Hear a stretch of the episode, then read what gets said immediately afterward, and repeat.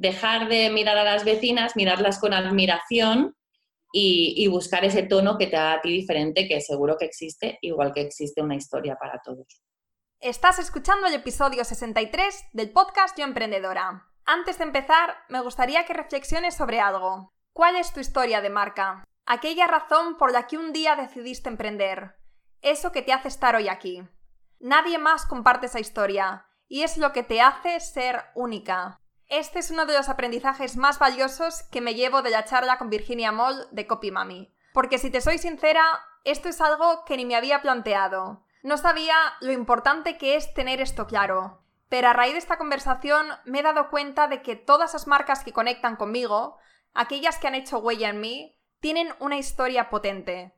Una historia con la que de algún modo me siento identificada y me permite confiar y conectar de un modo más emocional. Y todas sabemos que conseguir esta afinidad con nuestros clientes es oro puro. Y por eso este episodio va con reto, para que lo que aprendas a continuación no pase desapercibido y lo pongas en práctica. Porque de nada sirve escuchar todos los podcasts del mundo si luego no haces lo que aprendes. El reto es muy sencillo. Primero, reflexiona sobre la historia de tu marca, tu historia como emprendedora. Y una vez que lo tengas esto claro, escríbelo en un post de Instagram con el hashtag mi historia de marca y preferiblemente con una foto tuya. Te aseguro que a tus seguidores le va a encantar conocer tu historia, a ti te va a dar mucha claridad y a mí me va a encantar conocerte.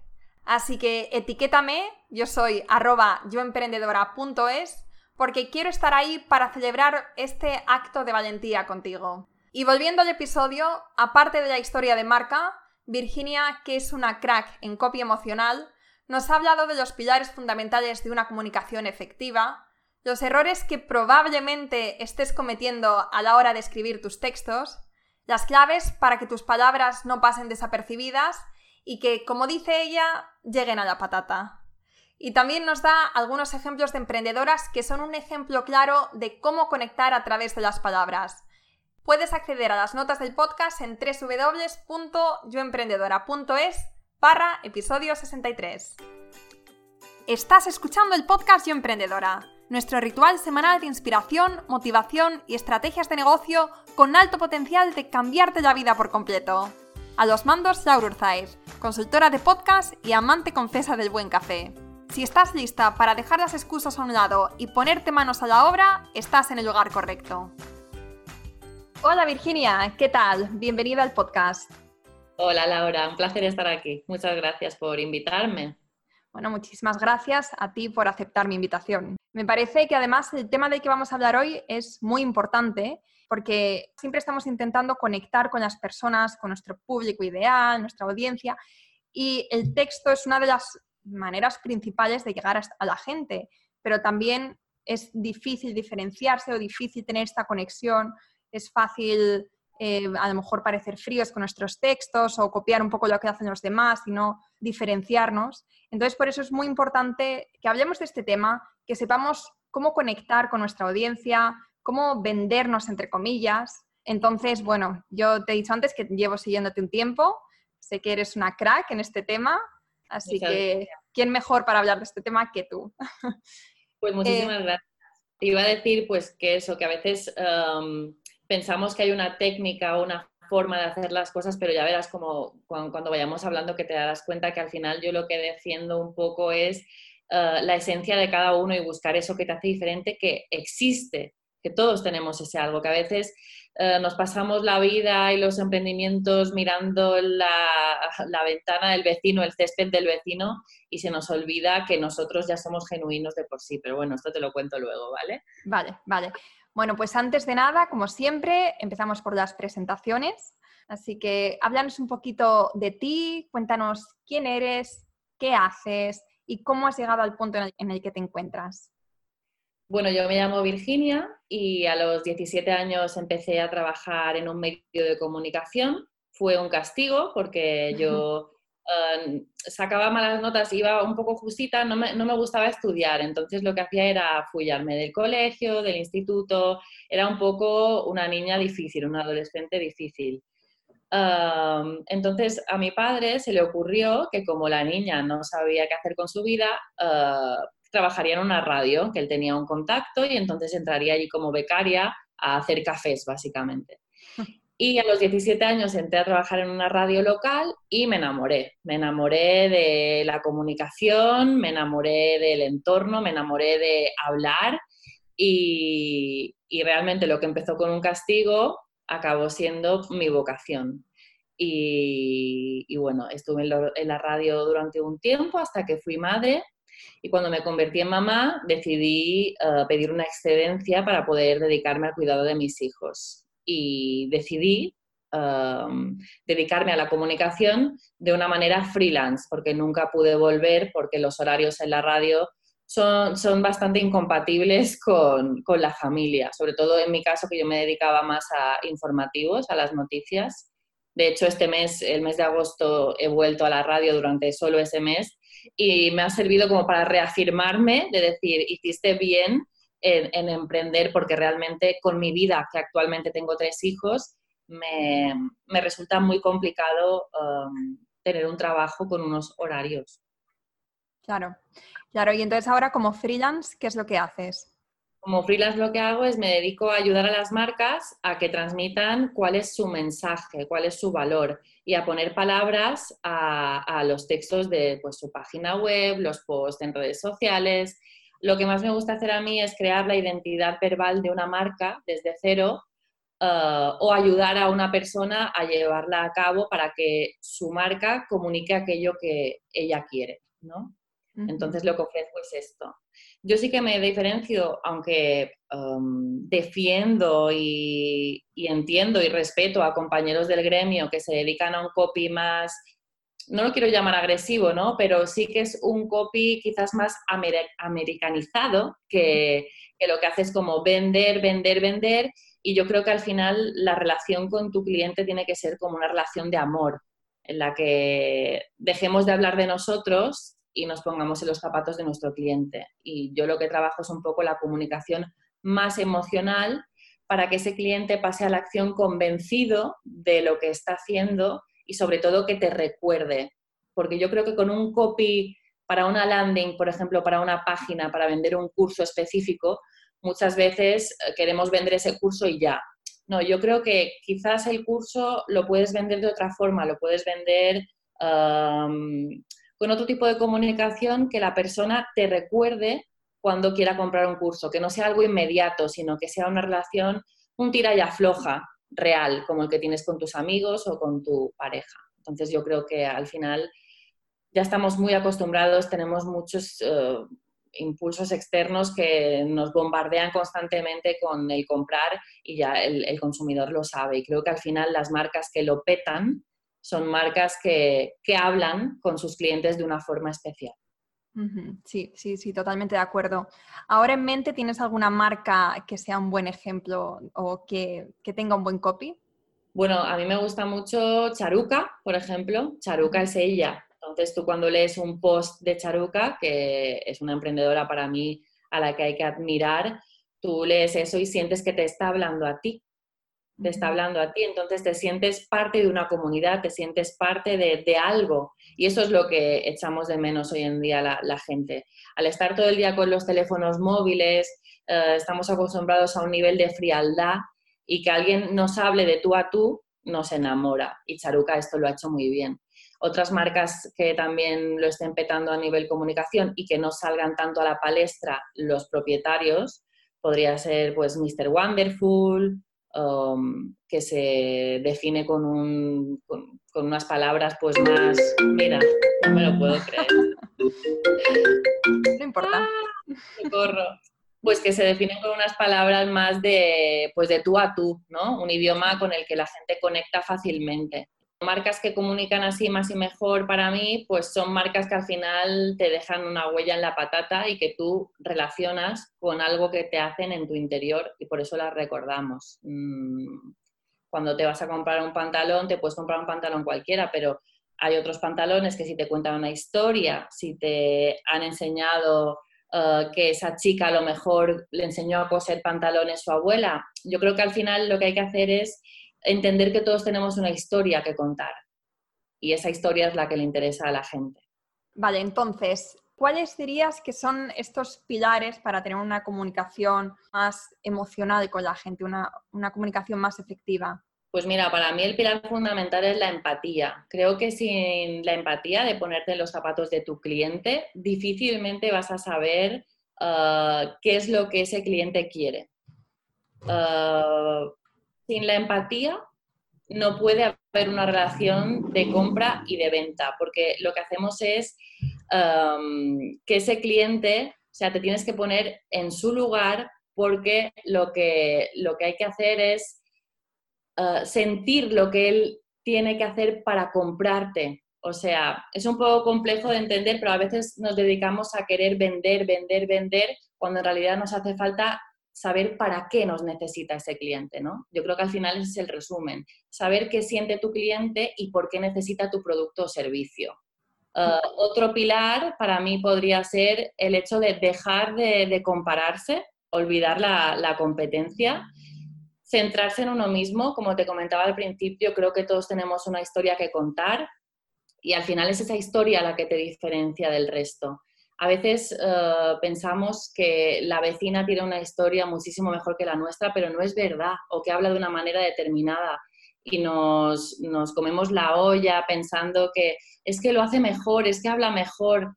A veces es mucho más fácil comunicar desde el yo, con lo cual yo lo que defiendo es que te sientes, establezcas las bases que te hacen a ti diferente, cómo es tu marca, qué llevaría puesto si fuera una persona, cómo comunica tu marca para crear ese idioma de marca al final. Que al final lo que recomiendo es que se parezca muchísimo a tu idioma, a tu tono, al que hablas tú de natural, porque si no, eh, al final te vas a olvidar de cómo hacerlo o va a sonar forzado, que es peor, ¿no?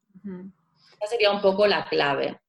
Olvidarse tanto de vender y centrarse más en comunicar y en establecer una relación de confianza, porque sin la confianza no va a haber venta. O sea, si la persona no confía en ese producto o servicio que tiene delante, difícilmente va, vas a conseguir que, la persona pase a la acción, que al final es lo que queremos, ¿no?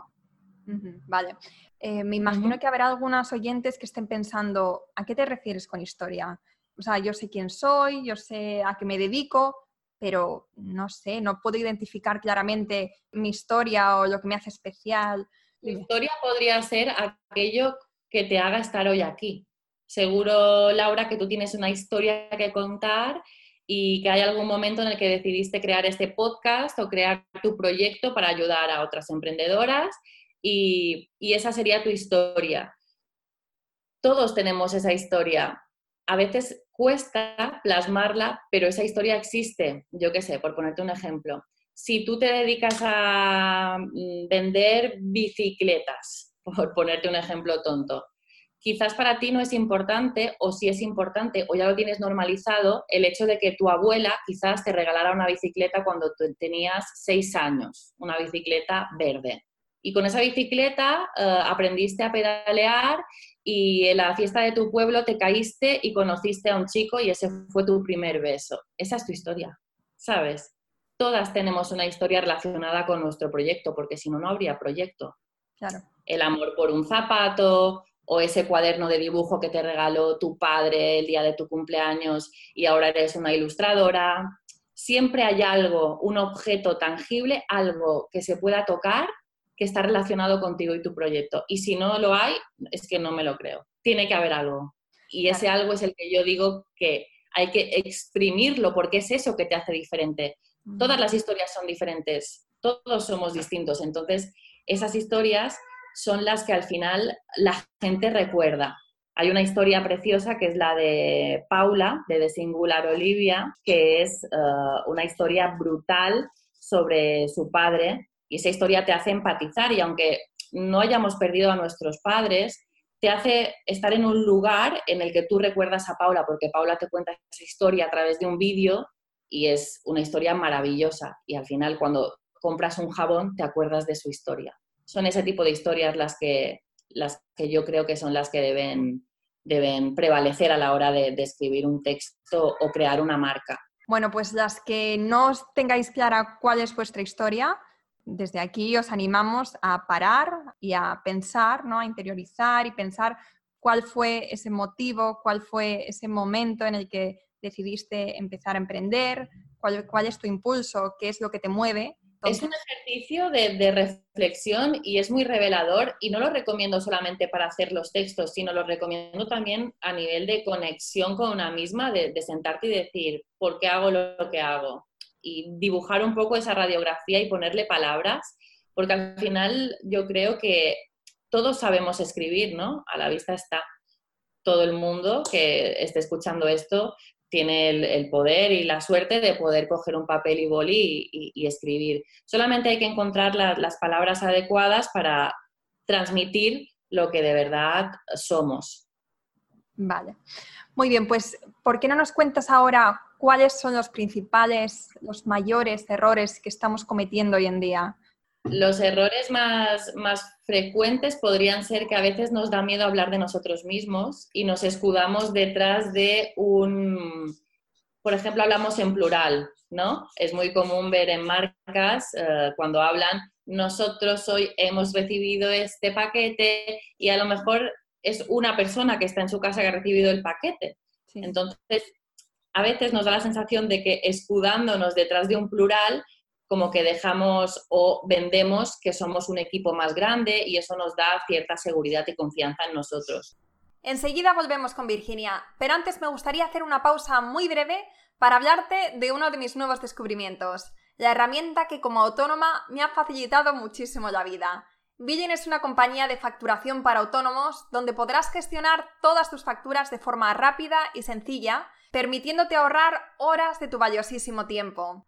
Antes de Billing siempre andaba perdida con este tema. Sobre todo en mi caso, en el que cada factura es un mundo porque tengo clientes particulares, empresas, de dentro y fuera de la Unión Europea, algunos con IVA y otros sin. En algunas facturas tengo que aplicar retenciones, diferentes impuestos.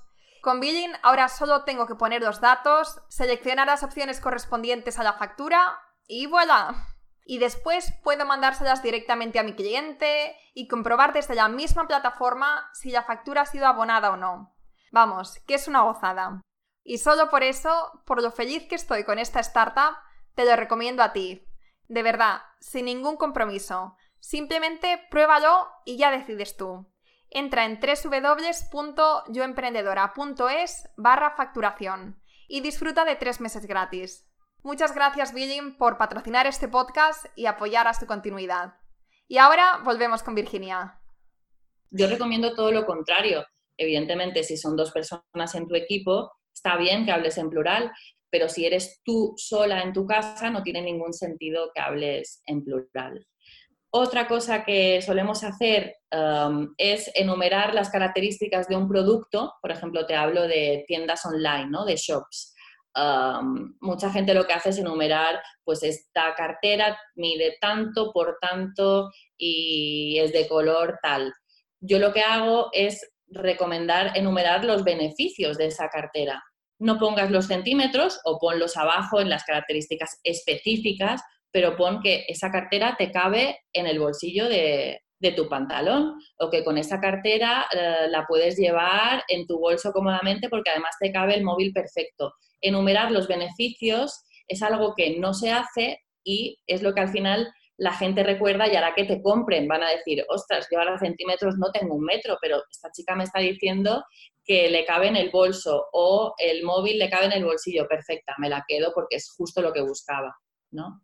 un poco eso. Sí, sí, sí. Mira, el otro día no sé dónde, pero escuché algo similar, creo que fue en un podcast americano, estaban diciendo que cuando quieres vender un curso, estaban hablando de cursos en este caso, en vez de decir todas las cosas que iban a aprender en el curso, hablar de qué, iban a, qué les iba a aportar o qué iban a aprender, qué iban a conseguir con ese curso. ¿Qué iban a conseguir al final? Claro, qué, iban a conseguir, qué les iba a aportar. Claro, no es lo mismo decirte aprenderás con este curso a tener una galería de Instagram bonita que, pues mira, cuando termines este curso tendrás 12 fotos chulas para poner en tu galería. Hay que ser más específico, pues si son 12, son 12. Um, y si me cabe en el bolso la cartera, me cabe en el bolso. Pero son ese tipo de cosas la que al final el consumidor quiere y, es esa experiencia de compra, ¿no? El saber que esa cartera o ese bolso ¿Para qué la voy a usar? ¿Cuántas veces el otro día me metí en internet porque necesitaba comprarme un bolso de un color determinado y no había manera de saber el tamaño. Yo quería un bolso de mano, pero los bolsos que me salían, pues como no había comparativa, no sabía si eran gigantes o, realmente podía llevarlo en una mano. Cosas tan simples como eso a veces se nos escapan. Esta es una cosa muy importante y es que damos por hecho que nuestro cliente nos conoce. Y no es así. no es así, es un error muy común o, o decir, no voy a contar mi historia porque ya he contado la historia 80 veces. No, la gente necesita, hay que ser un poco pesada, entre comillas, en este sentido. Y a veces damos por hecho que nuestros clientes nos conocen y no es así. ¿Cuántas veces te has metido en una página web y no has sabido qué te venden? No sabes si te venden melones o si te venden servicios o si te venden fotos. Lo primero que yo recomiendo para poner una página web es la propuesta de valor en grande, que es esa promesa que le haces a tu cliente y que te diferencia de la competencia. ¿Qué vas a encontrar aquí? Pues esto, esto y esto, y sirve para esto. Punto. No hay más. Pero que la persona de un vistazo no se pierda eh, eh, en la vorágine de la web porque al final no entiende nada y la persona necesita ya, estímulo, ya, dámelo dame esas palabras justas para que yo sepa lo que haces, ¿no? Y esos son algunos de los errores o que más veo yo de forma frecuente. Vale. Bueno, tú ahora sabes mucho, llevas varios años ya en este mundillo. Mm, me imagino que también habrás cometido algunos errores y que hoy en día pues te das cuenta y dices, ay, ¿cómo pude hacer eso? Pero que en el momento pues tampoco eras consciente y... Yo creo que los errores al final son un aprendizaje y si no fuera por esos errores quizás no estaría aquí. Entonces, yo creo que hay que agradecer cada paso, cada piedra, porque eso te, te, hace crecer y enriquecerte, ¿no? Y, saber por dónde ir. Uno de los errores para mí sería eh, no saber a qué público me dirijo, ¿no? Empezar un proyecto sin tener demasiado claro quién es mi, mi, target y aceptar trabajos de otro público que no son míos y al final ha terminado mal por mm, no haber dicho que no a tiempo. ¿Vale? Yo creo que al final eh, las emprendedoras, los emprendedores tenemos que tener claro a quién nos dirigimos. No puede ser que te dirijas a, toda la humanidad. Hay un público específico que está dispuesto a pagar por tus productos o servicios. Analízalo, porque te vas a ahorrar muchos dolores de cabeza. Otro error para mí que he cometido ha sido el hecho, mm, voy a ser súper sincera, no cobrar por adelantado. Hay que cobrar por adelantado, porque a mí me han robado textos y nunca más se supo. Y son cantidades tan eh, pequeñas, entre comillas, pequeñas para, la justicia, que al final no merece ni la pena poner una demanda, ¿no? Pero yo he visto textos míos que, no están, que no, lo, que no me han remunerado, ¿vale? O sea, esto pasa. Yo mm, recomiendo hacer un contrato. También he trabajado sin contrato, pero ahora ya no establecer lo que vas a hacer tú, bien estipuladito, que te lo firme el cliente, con unos timings muy claros, con unas revisiones muy claros, porque también me ha pasado las revisiones de nunca acabar. Igual compañeras mías te lo pueden contar, no lo sé, lo desconozco, pero en mi caso ha habido veces que he estado meses con revisiones, no, esto no me gusta, vuélvemelo a cambiar, vuélvemelo a cambiar, y al final yo creo que tenemos que poner un límite a, a nuestro trabajo porque al final es nuestro tiempo pues esto incluye tanto, tantas revisiones, porque si no, ya te digo, al final ha habido proyectos que no, que no los he cobrado por este tipo de cosas, por no tener claras eh, estas bases antes de empezar. Y esto... Y esto vivimos de eh, a personas en, en, cualquier fase de su negocio y sobre todo si lo tienes en cuenta antes de empezar, te puedes ahorrar muchos problemas. Claro, es que esto hay que tenerlo claro y también hay que tener claro los precios. Yo, es que, por ejemplo, mi, compañera y amiga Nieves Villena, que es una coach financiera, me ha ayudado en el podcast hace poco. Sí, pues a mí ella me ha ayudado mucho en este sentido a, descubrir esto. Sentarnos y decir, es que no te sale a cuenta lo que estás haciendo. Y una vez eh, estipulado los precios, decir, bueno, pues ¿qué te incluye esto? Pues te incluye hasta aquí. ¿Cómo tienes que cobrarlo? Pues por adelantado o en dos veces o 70-30, pues tú luego ya con el cliente no vas a ser tampoco drástica. Tú también ves el flow. A veces el flow, oh, yo es que soy muy de, intuición y a veces la intuición falla. Por mucho buen rollo que te dé una persona, por muchos seguidores que tenga en Instagram y que a ti te parezca que es de fiar, al final hay que pensar que no vives del aire y decir, bueno, aunque sea menganita y parezca aquí eh, la hostia porque la sigue medio mundo, hay que hacer un contrato para que no pasen según qué cosas. Sé que no tiene nada que ver con palabras ni con... Pero sí con el emprendimiento, o sea que es muy interesante también creo que es básico, ya te digo, yo he metido la pata ¿eh? mucho en este sentido, en el, porque nos da mucho miedo, si hablasteis con Nieves, hablar de dinero al final parece que nos da como alergia, pero creo que es algo que, hay que tener claro. Sí, sí, sí, sí. Bueno, pues eh, ya para terminar, lo último que te voy a preguntar es que nos des algunos pasos o algunas claves para tener un buen copy en nuestras páginas, en nuestros Instagrams, en todos los textos que hagamos. Vale. Lo primero que me gustaría decir es evitar que habléis en negativo. O sea, la gente, cuando vemos un no, ya desconectamos. O sea, intentar siempre hablar en, positivo, eh, enumerar los beneficios, atreverte a contar tu historia. Yo lo que recomiendo es siempre contar vuestra historia y poner una foto vuestra. Yo sé que a veces da miedo y esto tiene más que ver con imagen que con palabras, pero es que al final para generar confianza nadie va a leer un texto si no sabe quién lo, quién lo escribe, ¿no? A no ser que seas la vecina rubia, que nadie sabe quién es y al final mira dónde está, pero al final estos son excepciones. La vecina rubia no vende nada, ahora sí, porque ha conseguido monetizar pero si, somos una marca, al final la gente, la única diferencia que tienes tú con Zara, aparte del dinero, es tu personalidad. Entonces yo lo que, lo que recomiendo es atreverse a, mojarse, a mostrarse y a desnudarse con, las palabras. Hablar en positivo e intentar utilizar, pues eh, en vez de decir eh, esto te va a resultar eh, menos fácil, pues más fácil, o fácilmente utilizar adverbios que te ayuden a, conectar con tu cliente. Hay un texto de Gary Provost, que si quieres te lo, te lo puedo pasar, que es un parrafito, que lo que hace es, es un texto que se llama Escribe música, que es muy chulo, y es para que veas cómo tiene que estar dividido un texto para sonar bien y tener una musicalidad, que es muy acertado.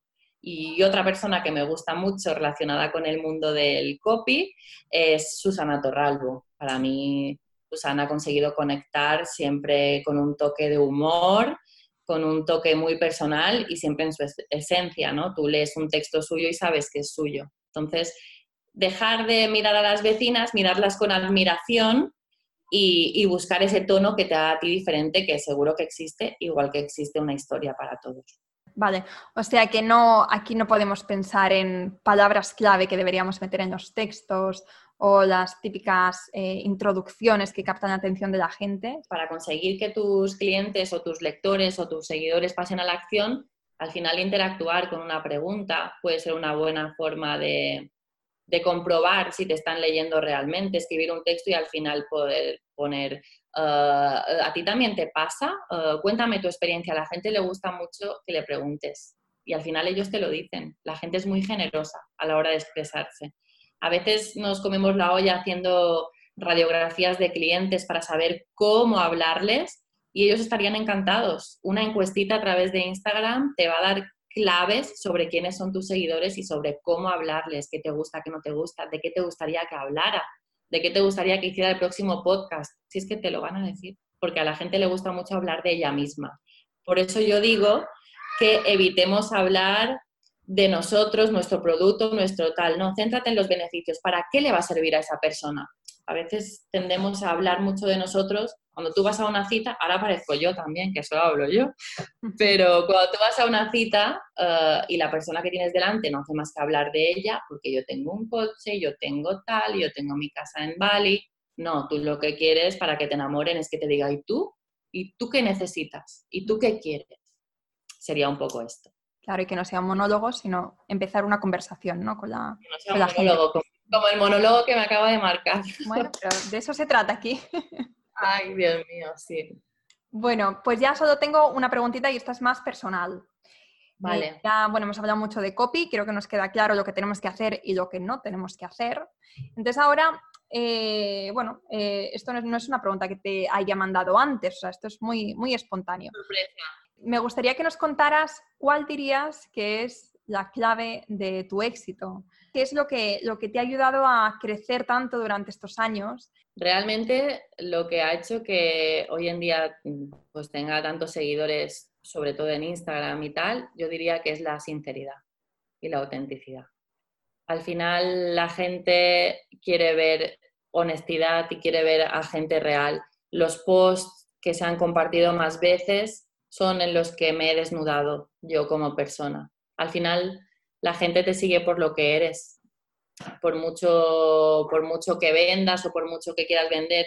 Al final, por ejemplo, a Charuca la sigues por esos consejos que te da también de vida. No se pasa el día vendiéndote agendas. Te cuenta algo, te da algo suyo. Entonces, por eso hay cuentas que destacan, porque notas esa autenticidad y yo creo que eso a mí, como soy una persona muy visceral y que cuando me pasa algo exploto y exploto a través de las palabras, ha habido un antes y un después a través de un par de posts que he hecho más pues, sobre el bullying de las madres. Fue uno de los, de los que más pues, se compartió, no sé, fue como muy, muy heavy. Y hablando un poco, pues quitándonos las máscaras. Y al final son esas cosas las que a la gente le, le llegan. Bueno, pues eh, cuéntanos para terminar dónde te podemos encontrar. Bueno, pues me podéis encontrar en Instagram, um, Virginia Moy, en mi web que es copymami.com, en Facebook, bueno, y, por el mundo. Me podéis encontrar en Mallorca, probablemente debajo de una sombrilla tomando el sol. Qué gusto. Sí, sí, a gusto, a gusto. Que la gente, no, pero mm, ahora empezará a llover y, no parará, ya verás. bueno, pero hasta entonces disfruta. Y bueno, Virginia, ha sido un placer. he disfrutado muchísimo esta entrevista.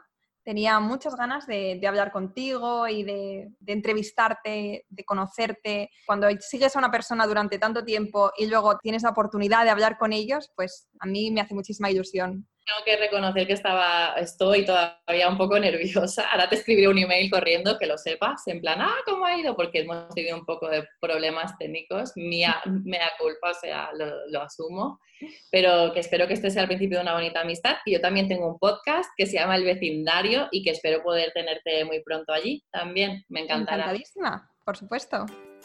Espero que te haya gustado este episodio y que hayas disfrutado con los consejos y experiencias de Virginia. Y ahora te toca a ti.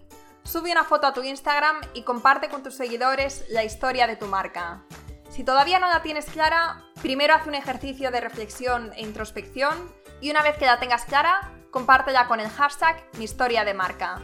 Y etiquétame en arroba yoemprendedora.es para que pueda leerte, compartirlo y darte todo mi apoyo. Seguimos hablando en Instagram y hasta la próxima semana.